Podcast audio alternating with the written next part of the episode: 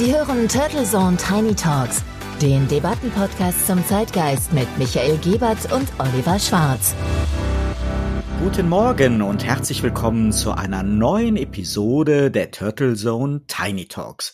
Schön, dass Sie wieder dabei sind und herzlichen Dank für die vielen neuen Abonnenten. Darüber habe ich mich sehr gefreut, du sicher auch, Michael.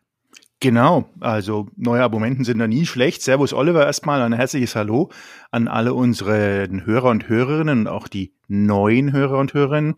Und jetzt nach sieben Episoden ist es, äh, finde ich, ein toller Zuspruch, der Zeitgeist wieder auf eine ganz neue Ebene zu heben scheint. Und natürlich freuen wir uns auch sehr über Ihr Feedback, Kommentare und Themenanregungen. Das ist immer wichtig. Und Oliver, wie war denn deine Woche? Wie ist dir denn gelaufen? Ja, ein Highlight war sicherlich ein spannendes Interview, das ich für Turtle Zone mit dem bekannten Politikberater Frank Staus führen konnte und das in Kürze veröffentlicht wird. Staus steht ja nicht nur hinter zig Wahlkämpfen der SPD, sondern, und das ist jetzt gerade spannend, war in jungen Jahren auch Teil der Bill Clinton und Al Gore Kampagne gegen Bush Senior. das ist ja wirklich eine Weile her. Ich glaube 92 war das und seitdem hat sich viel getan und ich habe zumindest den Eindruck, dass sich die Wahlkämpfe nicht nur in USA, sondern weltweit extrem verändert haben in der Zeit. Insbesondere die politische Kommunikation. Und wenn man Donald Trump und Co. anschaut, ist das äh, definitiv ein Debattenthema wert. Ja, dann sind wir also ja schon mittendrin bei dem Thema. Lars Klingbeil von der SPD sagt, der nächste Bundestagswahlkampf wird der digitalste überhaupt. Das ist natürlich einerseits ein, kein Wunder und ein bisschen so eine kleine Binse, aber wie siehst du das? Welchen Einfluss haben Twitter und Facebook und sind Social Media und diese Filterblasen wirklich gefährlich für die politische Kommunikation und die Meinungsbildung auch hierzulande? Eine Blase, denke ich, ist immer schwierig. Äh, spannend ist ja, wenn wir mal auf Twitter kommen. Das ist ja eigentlich ein Unternehmen, was jetzt 14 Jahre alt ist, was vor 14 Jahren ein müdes Lächeln in den alten, angesetzten Medienunternehmern ähm, hervorgerufen hat. Das wird auch wieder weggehen.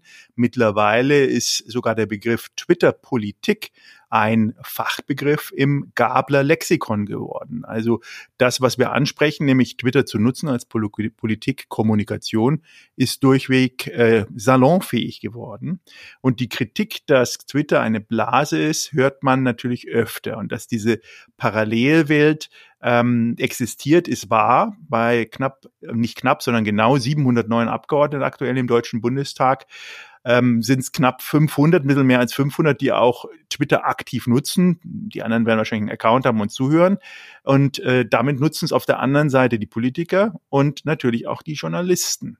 Und das ist das Thema. Beide Seiten nutzen es.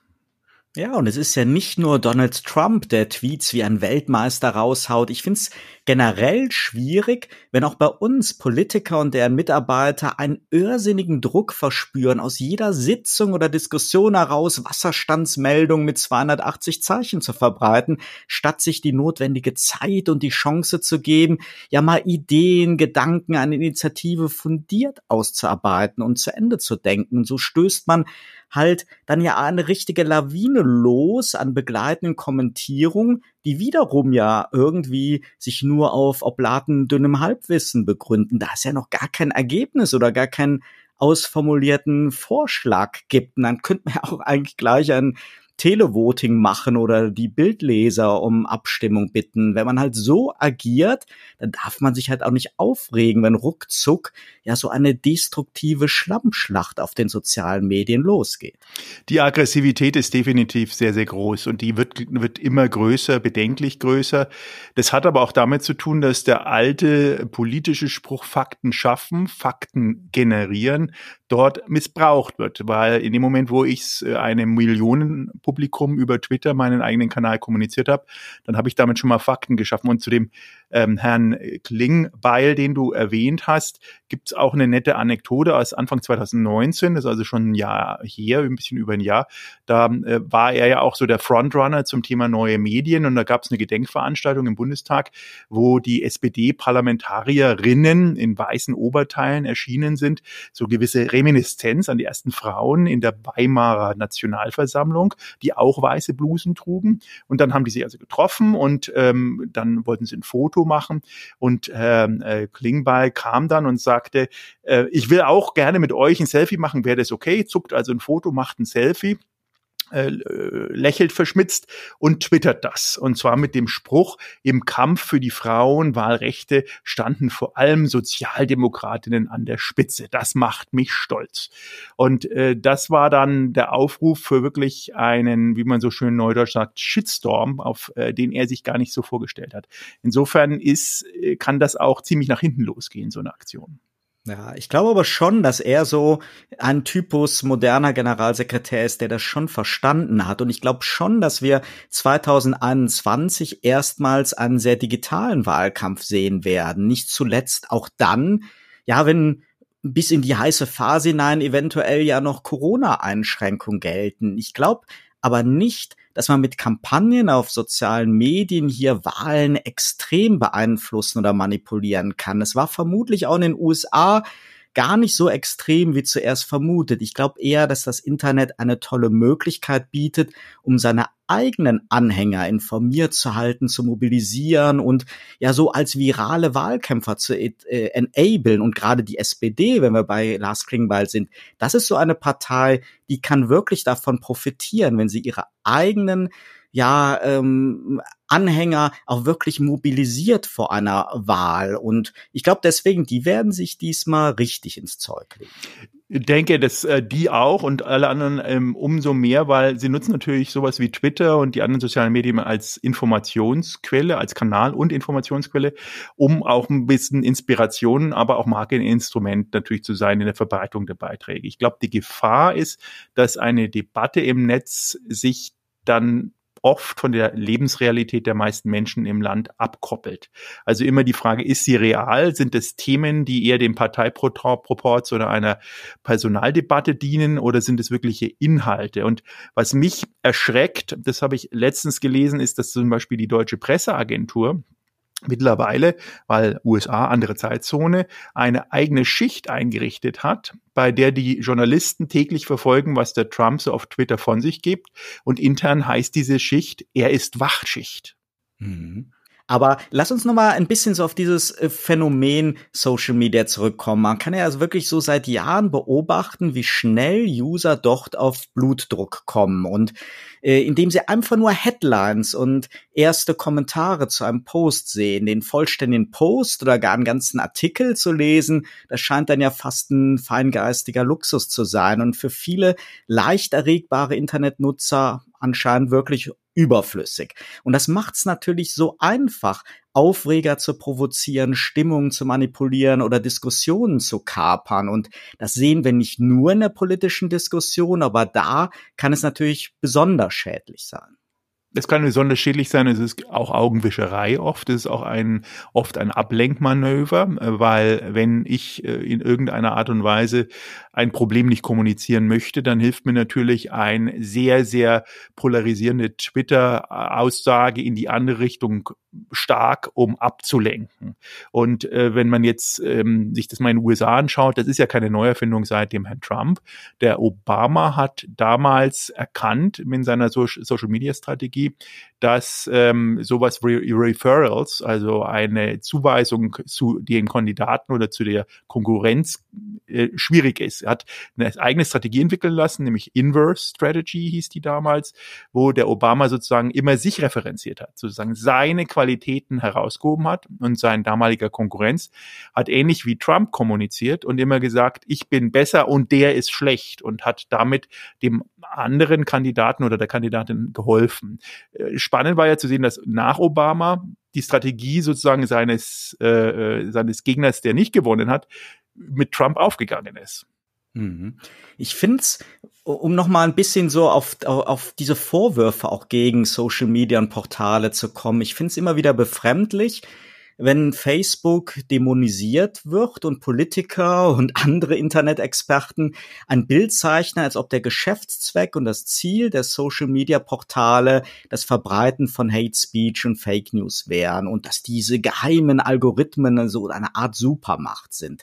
Der Nutzer, der diese Inhalte veröffentlicht und in unsäglich rüder Art andere Posts kommentiert, der gerät dabei irgendwie völlig aus dem Blickwinkel. Er wird ja fast entschuldigt, als ob er von Facebook und Co verführt worden wäre, so seine kruden oder bösen Gedanken zu veröffentlichen, nur damit bei Mark Zuckerberg die Kasse stimmt. Und ich finde, da macht man sich einfach zu einem von verdrängt eine notwendige Analyse ja über diese erodierende Debattenkultur in der Gesellschaft und über Spaltung und über die Ursachen, warum immer weniger Menschen Meinungen und Gedanken zuhören können und alles so immer binärer wird. Null und eins, gut und böse, Freund oder Feind das kann doch im höchsten Fall durch die Plattform sichtbarer und verstärkt werden. In die Tastatur tippt aber immer noch der User, wenn er kein Bot ist. In die Tastatur tritt der User, aber natürlich gibt es diese Like, Love und emotionale Meldungen und leider ist der Trend ja hin zu Video-Stories stark. Sogar LinkedIn führt jetzt Stories ein, kurze Snippets an Live-Meldungen, die den Konsum von Informationen vom Gehalt, denke ich mal, trennen. Es muss gar keine großartigen Inhalte mehr sein, einfach nur Aufmerksamkeit generieren mit einem Nutzen, der mir noch nicht so ganz klar ist. Ähm, vielleicht offenbart er sich noch mir. Aber man darf natürlich einiges vergessen, gerade bei reichweitenstarken ähm, Persönlichkeiten, dann haben solche Tweets oder solche Schlagzeilen ernsthafte internationale Verwicklungen als Folge oder abstürzende Börsenkurse als Folge. Und das sind Sachen, die kann man, ähm, kann man drüber wegsehen, aber sollte sie auf keinen Fall ignorieren. Und ich gebe dir recht, der Nutzer ist der Konsument, aber der Nutzer entscheidet natürlich, was er konsumiert und dieses Blasen Attitüd, dieses in der Blase sich befinden und wohlfühlen in seiner eigenen, immer wieder bestätigt werdenden Meinung ist gefährlich. Natürlich. Und natürlich haben Portalbetreiber auch eine Verantwortung. Ganz, ganz klar. Mir geht's nur um diese einseitige Schuldzuweisung. Und ich finde es auch so spannend, dass gerade viele Kritiker der sozialen Medien, die Facebook und Co. vorwerfen, nicht genug gegen Fake News und Hate Speech zu machen und so ein Tummelplatz für Propagandabots zu sein, die ersten sind, die sich gegen jede besondere Debatte über Klarnamen oder Anonymität im Netz sperren. Und mal nur zur Erinnerung, bei Facebook herrscht Klarnamenpflicht. Sie wird halt nur nicht bei der Anmeldung kontrolliert. Und mir ist kein gutes Argument einleuchtend, warum hier in Deutschland in Leserforen von politischen Magazinen wie dem Spiegel nach wie vor unter Nicknames rumgeschimpft wird. Für mich bedeutet das Recht auf freie Rede und Meinungsäußerung nicht automatisch das Recht, dies anonym zu tun. Und die Folgen sind ja seit Jahren sichtbar. Und ich finde Argumente, dass in Diktaturen die Opposition oder Whistleblower geschützt werden müssen, die sind richtig, aber das sollte nun wirklich nicht als pauschaler Deckmantel dafür dienen, dass ja längst nicht nur die großen globalen Portale die Plätze sind, wo die Sitten verrohen. Wir können bei jedem x-beliebigen Thema und in jedem regionalen Internetforum hier in Deutschland ebenso beobachten. Und ich find's irgendwo wirklich jämmerlich, wenn man nur zum großen Wortführer mit einem Gaga-Nickname wird. Und manchmal gilt sicher, wenn man sich mit Klarnamen etwas nicht zu sagen traut, dann sollte man eventuell noch zwei, dreimal darüber nachdenken, bevor man damit die Portale und Foren zumüllt. Ja, aus der Deckung äh, wird natürlich immer ideal typischerweise besser geschossen. Das war auch schon vor Social Media so. Und die Klarnamen bin ich ein absoluter Befürworter, sogar so eine Art verifizierter Klarname. Das kann ja sein, dass es ein Nickna Nickname ist, aber dass ich hinten dran wirklich weiß, wer es, wer es ist, dass ich das auch nachvollziehen kann. Ich finde es auch erschreckend, dass gerade bei den großen Medienhäusern die dann Online-Präsenzen und Kommentare zulassen, die Kommentare auch moderiert werden.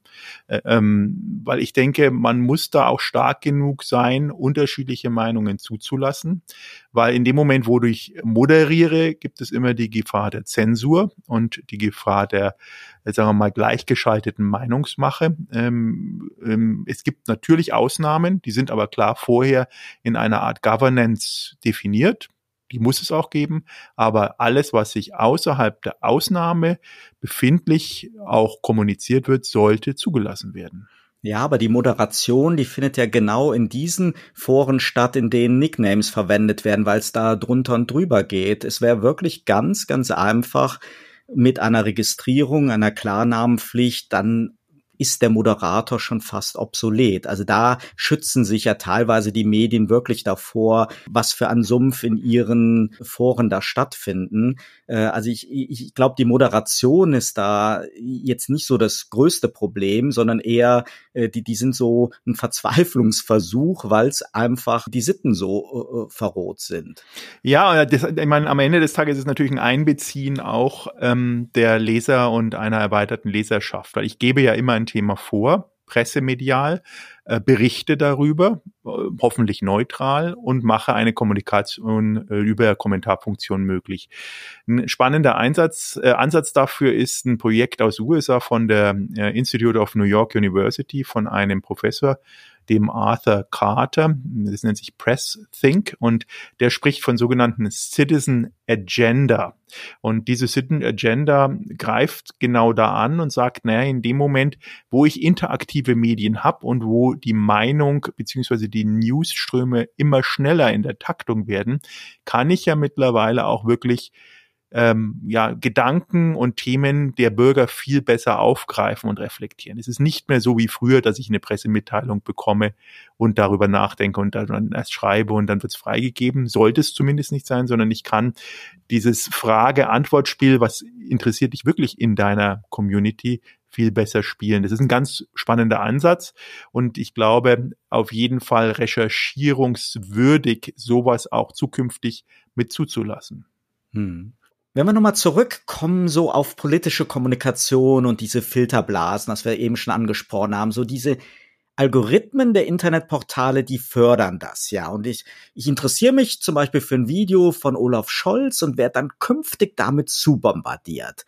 Auch das stützt für mich so eher die These, dass ich in der politischen Kommunikation vor allen Dingen Gleichgesinnte effizient adressieren und mobilisieren kann, um mit Kampagnen aber Menschen zu erreichen, die sich weder für Politik noch für bestimmte Wahlkampfthemen interessieren, ist es sicher ein sehr unsicherer und teurer Spaß. Das sehen wir ja auch im Marketing. Das Targeting wird einfach immer unpräziser. Und wenn ich so als Partei einen Nicht- oder Wechselwähler überzeugen will, ist es vermutlich cleverer, weiter Luftballons, Rosen und Kugelschreiber in der Fußgängerzone zu verteilen, aber dann mit Verlängerung ins Internet und dort dann alle Inhalte und Argumente in so einer Art Mediathek optimal aufzubereiten. Das, äh, glaube ich, ist begleitend auf jeden Fall, aber auch diese Luftballons-Aktion äh, wird ja dann oft mit Selfies und entsprechenden Twitter- und Instagram-Nachrichten verfeinert. Und die Verlockung bleibt immer groß, denn jeder kann jederzeit alles sehen, alles verbreiten, alles kommunizieren. Und überlegt man noch, vor ein paar Jahren musste man erstmal einen Computer hochfahren, heute reicht der Griff zum Handy. Diese beschleunigten Informationsflüsse führen bei vielen, vielen Menschen zur Überforderung. Das ist ein eigenes Thema auch wert. Und ich glaube, es ist Zeit zum Nachdenken. Es ist Zeit, äh, das Thema digitale Entgiftung, Digital Detox zu starten. Und die Politik muss selber sich hinterfragen, ob denn wirklich auf allen verfügbaren Kommunikationskanälen permanent präsentiert werden muss oder ob man nicht das Ganze ein Stück zurückdreht und damit auch die Politik ein bisschen entschleunigt oder vielleicht sogar besser machen kann. Genau. Und natürlich wieder alle Kanäle nutzen, aber vor allen Dingen auf Inhalte zu setzen. Ja, jetzt sind wir leider schon wieder am Ende, Michael. Also das ist ja auch so ein Thema, da hätten wir jetzt noch viel, viel länger drüber debattieren können. Ich wünsche dir eine wunderschöne Woche und liebe Hörer, weiter abonnieren, weiter dranbleiben. Bis nächsten Montag. Bis nächsten Montag nochmal vielen Dank für die vielen, vielen neuen Fans. Wir haben uns beide riesig gefreut und die Themen gehen uns bestimmt nicht aus. In diesem Sinne eine wunderschöne Woche. Turtle Zone Tiny Talks Der Debattenpodcast mit Michael Gebert und Oliver Schwarz. Immer zum Wochenstart auf allen Podcast-Plattformen und auf turtlezone.de.